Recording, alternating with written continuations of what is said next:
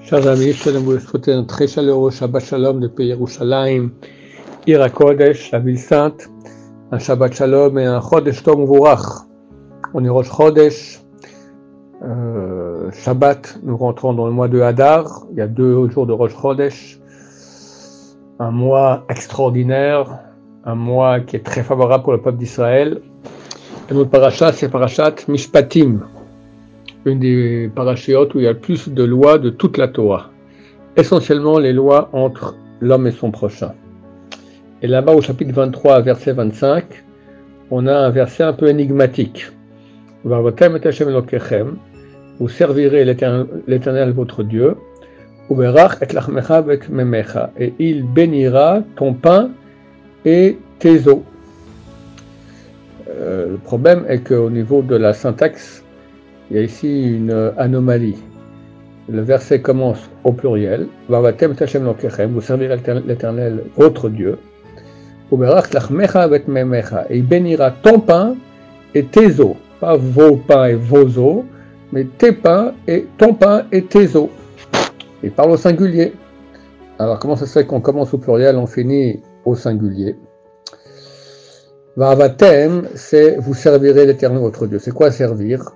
Quand on parle de Avoda, c'est essentiellement les corbanotes, les sacrifices. Comme il est écrit dans Pirkei Avod, sur trois choses de mon tien, sur l'étude de Torah, Gimlut Chassadim, l'entraide, et la Avoda. La c'est les sacrifices qu'il y avait à l'époque au temple. Aujourd'hui, à cause de nos péchés nombreux, on n'a plus de temple.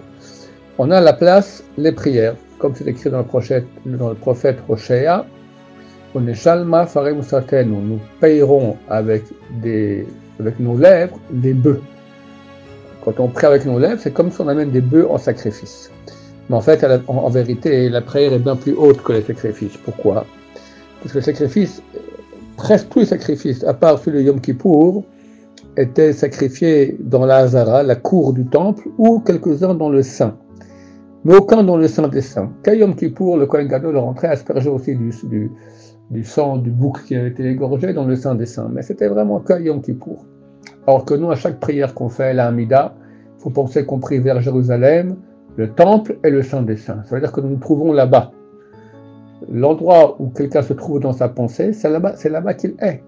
Donc, à chaque prière que nous faisons, chaque Amida, nous nous trouvons dans le Saint des Saints et on prie à Hachem. C'est quelque chose d'extraordinaire. Pourquoi est-ce que le, verset finit au singulier? Le pluriel, c'est que tout le monde doit prier. Vous servirez les de votre Dieu, vous prierez. Il y a une mitzvah de prier qui est des rabbanan ou de la Torah, ça dépend dans quel cas. En tout cas, une mitzvah de prier qui est énorme. Pourquoi la fin du verset part-elle au singulier? On a une Gemara dans Rosh Hashanah, page 18a, qui dit deux personnes sont tombées malades, ont été alitées. Une a été guéri, l'autre non, et est décédé. Deux, personnes se retrouvent à la potence. Un descend de la potence vivant, l'autre il a été tué. Comment se fait que l'un a été sauvé et l'autre n'a pas été sauvé? Les deux ont prié. Un a prié et on lui a répondu, l'autre a prié, on n'a pas répondu. Et pourquoi est-ce qu'un on a répondu et l'autre on n'a pas répondu? Dit l'Agmara. Celui-là, il a prié Tfilash Lema, une prière entière, et celui-là n'a pas prié une prière entière? En fait, ça dépend de la qualité de, notre prière. Pour prier dans le Saint des Saints et que Dieu reçoive notre prière, il faut prier avec beaucoup, beaucoup d'intention, beaucoup de sincérité, pas avec des pensées extérieures. C'est très dur, une amida entière, c'est extrêmement dur. Mais le résultat est là. Un, on lui a répondu, l'autre, il ne lui a pas répondu. C'est exactement ce qu'il le verset. Vous prierez, tout le monde a l'obligation de prier. Mais Dieu bénira ton pain et eaux, parce que c'est en fonction de chacun. Chacun, en fonction de sa prière, il aura le résultat correspondant à la valeur de sa prière. C'est pas une chose générale. L'obligation, elle est générale, mais le résultat, il est privé. Chacun en privé. Voilà, chers amis. Donc, il y a une très grande importance à prier avec beaucoup d'intention, de sincérité à Hachem. Et spécialement ce mois-ci, nous rentrons dans le monde de Hadar.